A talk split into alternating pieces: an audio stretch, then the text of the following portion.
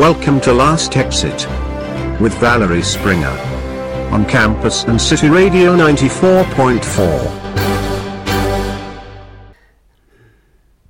Schön, dass ihr wieder zuhört, wenn ich euch eine Stunde lang erzähle, was mich interessiert.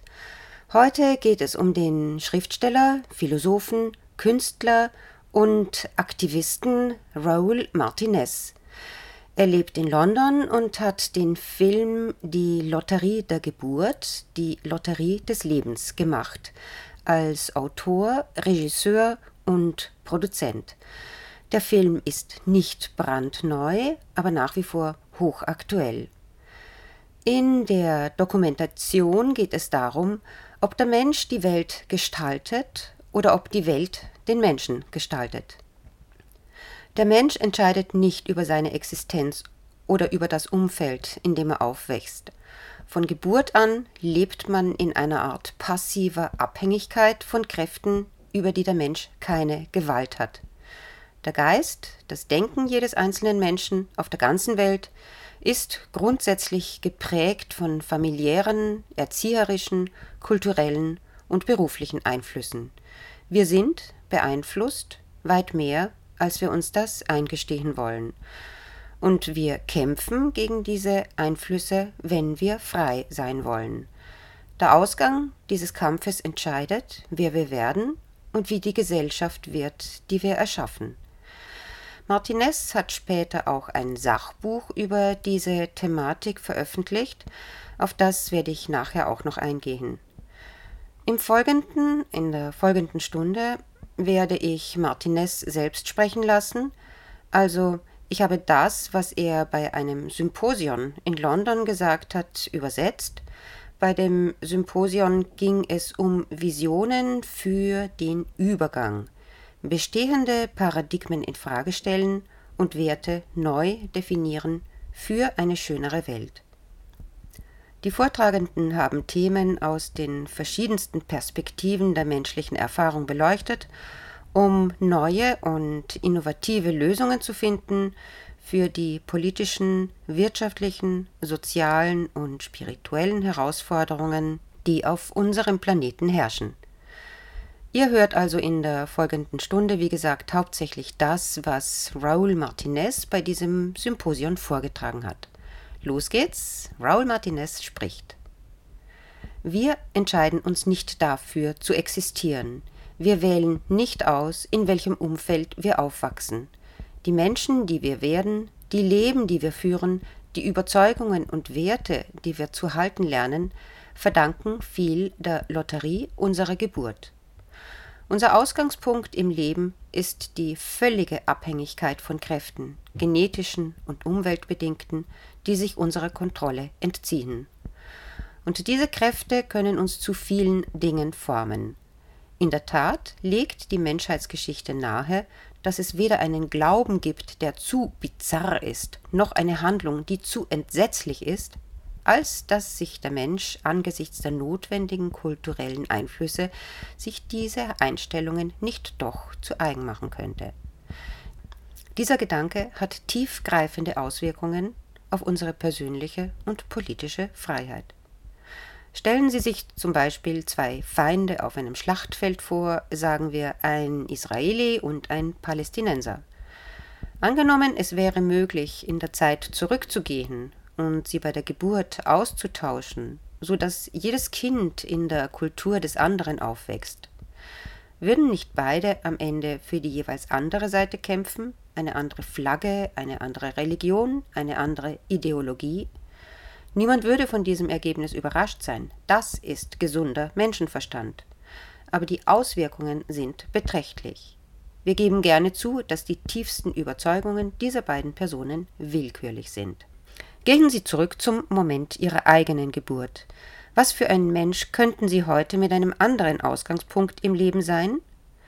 Es ist klar, dass Sie nicht entscheiden, wann, wo und von wem Sie geboren werden. Sie entscheiden nicht, ob Sie als Muslim oder Christ, reich oder arm, in ein Kriegsgebiet oder in einen friedlichen Vorort geboren werden. Denken Sie an all die verschiedenen Kulturen, die es gegeben hat, in die Sie hätten hineingeboren werden können. Ein Maasai-Stamm, das mittelalterliche England, faschistisches Deutschland. Woran hätten Sie geglaubt? Wofür hätten Sie am Ende gekämpft? Was hätten Sie am Ende verteidigt?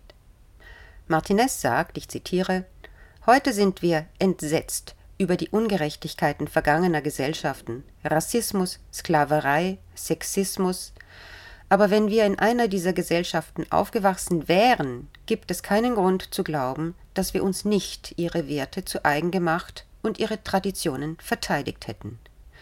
Die Wahrheit ist, dass jeder von uns möglicherweise Loyalität gegenüber jeder Gruppe, Nation, Ideologie oder Religion entwickelt, jede Sprache gelernt, jeden gesellschaftlichen Brauch praktiziert oder an jedem Akt der Barbarei oder des Altruismus teilgenommen hätte. Diese Ideen weisen auf eine einfache Wahrheit hin, wir wählen unsere Identität nicht aus, wir bekommen sie. Schauen wir uns die Argumentation hier genauer an. Als Neugeborene sind wir nicht für unsere eigene Natur verantwortlich. Wir sind mit Genen ausgestattet, um die wir nicht gebeten haben, und wir sind einer Welt ausgesetzt, an deren Entstehung wir nicht beteiligt waren. Wann werden wir also für das verantwortlich, was wir sind? Tatsache ist, dass wir, wenn wir alt genug sind, um über unsere eigene Identität nachzudenken, bereits eine Identität haben. Bis dahin wird die Art und Weise, wie jeder von uns die Welt sieht, von unserer vorherigen Konditionierung bestimmt. Und diese Konditionierung wird jede Entscheidung beeinflussen, die wir treffen, sogar die Entscheidung, gegen diese Konditionierung zu rebellieren. Lange bevor wir die Welt gestalten können, hat uns die Welt bereits geformt. An diesem Punkt machen sich die Menschen Sorgen. Eine Sorge ist, dass dies impliziert, dass wir schlechte Menschen nicht moralisch für ihre Handlungen verantwortlich machen können. Denken Sie an einen offensichtlich schlechten Menschen, sagen wir einen Serienmörder. Ist er moralisch verantwortlich für seine schrecklichen Verbrechen? Die unbequeme Tatsache ist, dass es nur dann Sinn macht, ihn für seine Taten moralisch verantwortlich zu machen, wenn wir glauben, dass er seine eigene Identität gewählt hat, wenn er seine eigenen Gene und seine eigene Umwelt gewählt hat. Aber es ist logischerweise unmöglich, eine Identität zu wählen, bevor man eine hat. Und wenn er seine Identität nicht gewählt hat, kann er auch nicht für die Entscheidung, die sich daraus ergibt, verantwortlich gemacht werden? Zitat Ende.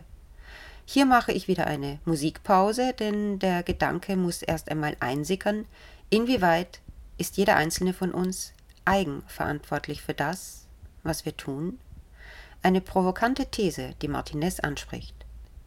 Ich bin wieder bei Raoul Martinez und der Lotterie des Lebens und bei dem, was der Filmemacher, Philosoph, Künstler und Aktivist über seine provokante These meint, betreffend Eigenverantwortung jedes einzelnen Menschen über sein Denken und Handeln. Martinez sagt, ich zitiere Betrachten Sie diese wahre Geschichte. Ein verheirateter Mann mittleren Alters entwickelt eine überwältigende Sucht nach Kinderpornografie. Letztendlich führt dies zu einer strafrechtlichen Verurteilung. Doch in der Nacht vor seiner Verurteilung wird er ins Krankenhaus gebracht. Starke Kopfschmerzen. Bei einem Scan wird ein Gehirntumor entdeckt. Die Chirurgen entfernen ihn und das Verhalten des Mannes normalisiert sich wieder. Sechs Monate später kehren die pädophilen Tendenzen zurück. Der Mann geht wieder zu seinem Chirurgen und tatsächlich ist ein Teil des Tumors zurückgekehrt. Eine weitere Operation und sein Verhalten normalisiert sich wieder. Jetzt, wo der Hirntumor erwähnt wird, ändert sich die Einstellung gegenüber dem Mann dramatisch. Anstatt ihm die Schuld für sein Verhalten zu geben, geben die Leute zu Recht dem Tumor die Schuld. Was aber, wenn er den Tumor nicht gehabt hätte? Was wäre, wenn seine Sucht nur aufgrund seiner Gene und seiner Umwelt entstanden wäre? Tatsache ist, dass er dann möglicherweise genauso wenig schuldig wäre? Ein Mensch wählt seine Gene und seine Umwelt genauso wenig aus wie einen Tumor. Das ist der springende Punkt. Ja, wir alle treffen Entscheidungen. Sie alle haben etwas gewählt. Ich habe etwas gewählt. Aber unsere Entscheidungen werden von einem Gehirn getroffen, das wir nicht gewählt haben. Von einem Gehirn, dessen Funktionsweise wir nicht einmal verstehen. So wie ein Computer sich nicht selbst programmiert, so verdrahten wir unsere eigenen Gehirne nicht. Sie sind durch die Interaktion unserer Gene und unserer Umwelt verkabelt.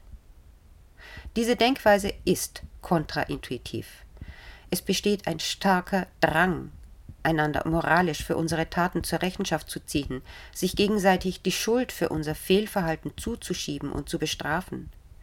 Ich will eines klarstellen, das bedeutet nicht, dass wir bestimmte Menschen niemals einsperren oder bestrafen sollen. Es gibt Gründe, dies zu tun. Aber den Kordon der Verantwortung um das Individuum zu legen, macht uns blind für die Kräfte, die dieses Individuum geschaffen haben. Stellen Sie sich eine kränkliche Pflanze vor, der es an Licht, Nährstoffen und Wasser mangelt. Sie, die Pflanze, für ihre Mängel verantwortlich zu machen, würde uns blind machen für die verarmte Umwelt, in der sie um ihr Gedeihen kämpft. Ähnlich verhält es sich, wenn wir eine Person oder eine Gruppe dafür verantwortlich machen, dass sie letztendlich für eine Handlung verantwortlich ist, dann machen wir uns blind für die tieferen Ursachen der Handlung, das Zusammenwirken wirtschaftlicher, politischer und kultureller Kräfte, die diese Handlung ermöglicht haben. Wenn wir einmal verstanden haben, dass wir nicht die Urheber unserer eigenen Identitäten sind, ist es nur natürlich zu fragen, wer ist es dann? Zitat Ende. Raúl Martinez, Filmemacher, Philosoph, Künstler, Aktivist, dokumentiert in seinem Film Die Lotterie des Lebens die These, dass wir Menschen weit davon entfernt sind, eigenverantwortlich zu denken und zu handeln. Unser Gehirn ist sowohl genetisch als auch kulturell so sehr beeinflusst, dass unser freier Wille eigentlich nur eine schöne, nette kleine Illusion ist. Ich lasse Martinez jetzt wieder weitersprechen, was er in seinem Londoner Vortrag gesagt hat. Unser Eintritt in diese Welt, unsere Geburt, ist Zufall. Wir werden hineingeboren, ohne dass wir gefragt werden und sobald wir da sind, buhlen zahllose Kräfte um unsere Aufmerksamkeit und Loyalität. Unser Verstand ist ein Schlachtfeld konkurrierender Kräfte. Und der Ausgang dieser Schlacht entscheidet darüber, wer wir werden und welche Gesellschaft wir schaffen. Leider sind die Kräfte, die gewinnen, selten die wünschenswertesten. Im Laufe der Geschichte sind Menschen immer wieder darauf konditioniert worden, unterdrückerische Ideologien zu verteidigen, zerstörerische Systeme zu unterstützen und regelrechte Lügen zu glauben. Wenn wir unsere Konditionierung überwinden wollen, müssen wir die Kräfte, die uns geprägt haben, in Frage stellen. Wir müssen uns fragen, warum halten wir an den Überzeugungen fest, an denen wir festhalten? Warum haben wir uns Gewohnheiten angeeignet, die wir uns angeeignet haben? Und was entscheidend ist, wessen Interessen dienen diese Gewohnheiten. Einst diente es den Interessen der Monarchen, unter ihren Untertanen die Idee des göttlichen Rechts der Könige zu verbreiten. Einst diente es den Interessen der Imperialisten, die Idee der Rassenüberlegenheit zu verbreiten. Heute dient es bestimmten Interessen, jährlich Milliarden Dollar für die Vermarktung von Fastfood an Kinder auszugeben und das zu einer Zeit, in der die Fettleibigkeit von Kindern ein riesengroßes Problem der öffentlichen Gesundheit darstellt. Weltweit werden 600 Milliarden Dollar pro Jahr für Werbung ausgegeben. Das ist nicht zu unserem Vorteil. Die Forschung hat gezeigt, dass die materiellen Werte, die die Werbung vermittelt, eine negative Wirkung auf unser Glücksempfinden haben. Werbung bewirkt höhere Raten von Depressionen, psychischen Erkrankungen und Einsamkeitsempfinden. Ein erschreckendes Beispiel fand auf den Fidschi-Inseln statt, wo es 1990 noch keine Bulimie gab. 1995 wurde das Fernsehen eingeführt, das hauptsächlich aus den USA kam und mit Werbung beladen war. Innerhalb von drei Jahren hatten 15 Prozent der Mädchen im Teenageralter auf den Fidschi-Inseln Bulimie entwickelt. Wenn wir unsere Identität in Frage stellen, müssen wir die Informationen, die wir erhalten, hinterfragen. aber auch fragen, welche Informationen ausgelassen worden sind. In Klassenzimmern in den ganzen USA wird den Kindern beigebracht, das Treuegelöbnis zu rezitieren, das Freiheit und Gerechtigkeit mit der US-Flagge verbindet. Was ihnen nicht beigebracht wird, ist, dass die Vereinigten Staaten seit dem Jahr 1945 versucht haben, über 50 Regierungen auf der ganzen Welt zu stürzen, viele davon Demokratien. Und wie viele der Staatsbürger im Vereinigten Königreich erfahren in der Schule, dass Großbritannien im gleichen Zeitraum am Tod von über 10 Millionen Menschen weltweit beteiligt war?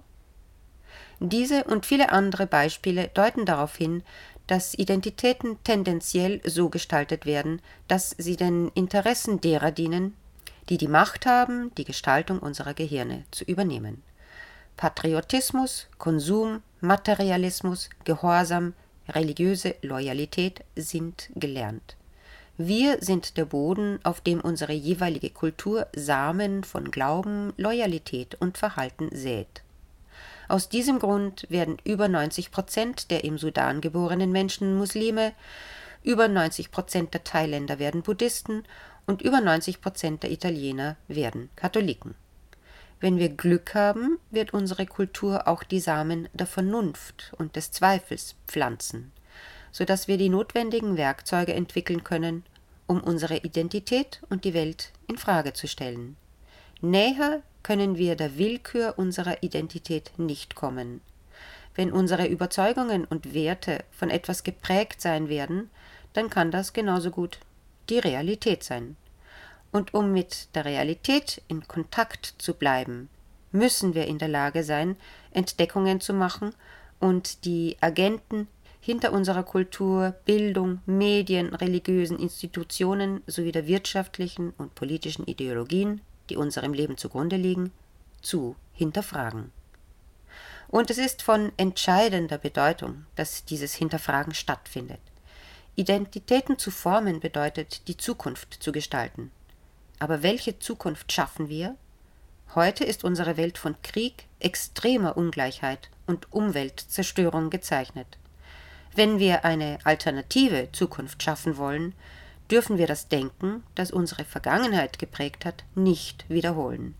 Wir können es uns nicht leisten, unser Denken so zu wiederholen, dass kurzfristige Gewinne über die Menschen und die Umwelt gestellt werden, von denen wir letztlich zum Überleben abhängig sind. All diese Ideen legen den willkürlichen Charakter der Etiketten und Loyalitäten offen, die uns voneinander und von der Realität trennen. Die eigene Identität in Frage zu stellen, ist ein wirksames Gegenmittel gegen dogmatische Weltanschauungen, die uns zwingen, für Flaggen, Symbole, Götter und Regierungen zu töten und zu sterben. Es ist klar, dass die Sichtweise von Freiheit und Verantwortung, die ich diskutiert habe, eine Revolution in unserem Denken erfordert.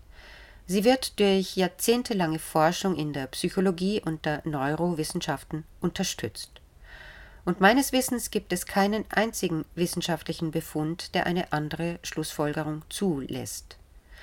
Aber die vorherrschende Ansicht in unserer Welt ist nach wie vor, dass jeder Mensch die letztendliche Eigenverantwortung für die Entscheidungen trägt, die er trifft.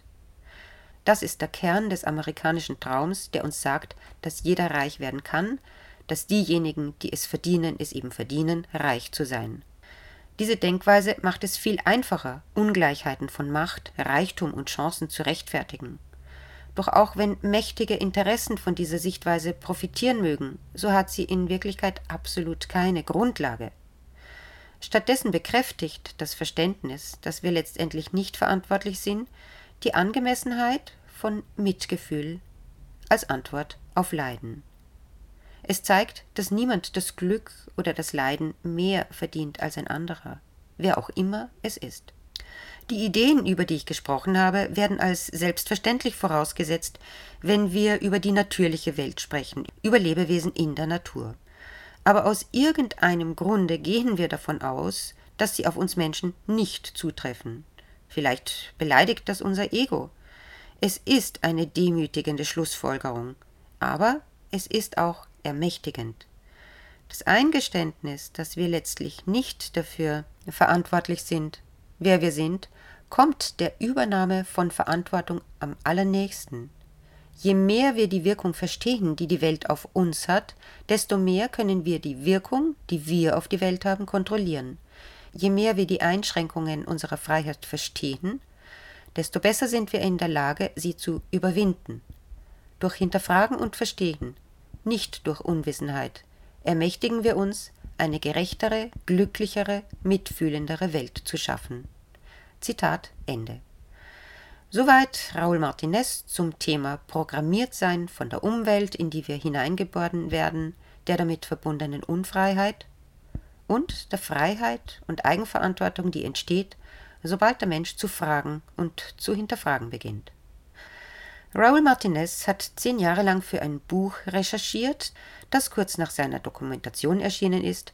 Titel des Buches Die falsche und die wahre Freiheit, wofür es sich zu kämpfen lohnt. Im Buch schreibt er, ich zitiere, Unsere Gesellschaft funktioniert, indem sie uns voneinander trennt. Fast sofort nach unserer Geburt wird uns beigebracht, Menschen in Gruppen einzuteilen und einige als verdienstvoller zu betrachten als andere. Alles, von massiver Ungleichheit bis zum Krieg, hängt von diesem Prozess der Kategorisierung und Entmenschlichung ab. Zitat Ende aus Die falsche und die wahre Freiheit, wofür es sich zu kämpfen lohnt. Über sein Buch sagt Martinez das folgende Ich habe das Buch in drei Teile gegliedert. Der erste Teil befasst sich mit den Grenzen unserer persönlichen Freiheit und erforscht die Idee der Geburtslotterie, wie in meinem Film. Die Hauptidee ist, wie wenig Kontrolle wir über die Kräfte haben, die unsere Identität formen. Alles an uns, die Architektur unserer neuronalen Schaltkreise, die sich in unseren Werten und Überzeugungen manifestiert, wird von Kräften geformt, die wir nicht kontrollieren. In einem wichtigen Sinn sind wir also viel weniger frei, als wir glauben. Der zweite Teil des Buches befasst sich mit den Grenzen der Freiheit in politischer und wirtschaftlicher Hinsicht. In den letzten Jahrzehnten und Jahrhunderten ist ein System entstanden, in dem das Versprechen auf Freiheit als Tarnung benutzt wurde, um ein ungleiches, ungerechtes und unhaltbares politisches und wirtschaftliches System zu verbergen. Ich beleuchte die verschiedenen Wechselwirkungen zwischen Wahlen, Medien und Märkten und wie sich diese verschiedenen Bereiche einen oberflächlichen Begriff von Freiheit zu eigen gemacht haben. Der letzte Teil des Buches befasst sich mit der Frage, was angesichts dieser Begrenzungen getan werden kann, um unsere Freiheit zu vergrößern. Ich beschäftige mich mit Möglichkeiten zur Demokratisierung des Arbeitsplatzes und der Wirtschaft und der Art und Weise, wie Geld produziert wird, sowie mit der Frage der Nachhaltigkeit und des Wachstums. Alle Freiheit gründet auf dem Boden, den Ozeanen und der Luft, die uns erhalten. Ende Zitat. Martinez sagt, dass es Lösungen gibt. In einem Interview mit dem Guardian meinte er auf die Frage, was getan werden kann, ich zitiere, Wahlen müssen als schäbiger Trick an einer getäuschten Bevölkerung entlarvt werden, als eine Lüge demokratischer Wahl in einem vom Geld kontrollierten System. Die Medien müssen als das entlarvt werden, was sie sind, eine korporative kapitalistische Maschine zur Massenproduktion von Dummheit. Der Planet muss konzeptionell neu konfiguriert werden als etwas anderes als eine Ressource, die es zu plündern gilt, um uns in Lebensstilen zu halten, die uns weder glücklich noch erfüllt machen. Das Streben nach wirtschaftlichem Wachstum, Profit und Konsum muss als schädliches Wertesystem dargestellt werden, das uns dazu treibt, Dingen hinterherzulaufen, die nicht wichtig sind, und uns von Dingen zu trennen, die es tun. Ende Zitat aus einem Interview, das Raoul Martinez dem Guardian gegeben hat. Und nun mein Fazit. Wir werden beherrscht, wir werden beeinflusst und im Grunde weiß das jeder. Macht ist schon immer missbraucht worden. Wir sind sozusagen willenlose Instrumente der Mächtigen des Kapitalismus. Und nur wenn wir uns Zeit nehmen, um darüber nachzudenken, was unsere wirklichen Werte sind, können wir aus unserem Schlafwandlertum aufwachen damit wir unsere Gewohnheiten und Verhaltensnormen ändern können. Je mehr wir die Grenzen unserer Freiheit verstehen, desto besser sind wir in der Lage, sie zu überwinden. Dazu brauchen wir Mut. Ich wünsche uns allen einen mutigen, wunderschönen Sommer, den wir nach den Corona-Einschränkungen und dem Lockdown wirklich genießen dürfen. Aber ab und zu und zwischendurch dürfen wir uns auch immer wieder Fragen stellen. Das ist das riesengroße Geschenk, ein Mensch zu sein. Wir dürfen hinterfragen und wir können es. Thanks for listening to Last Exit with Valerie Springer on campus and City Radio 94.4.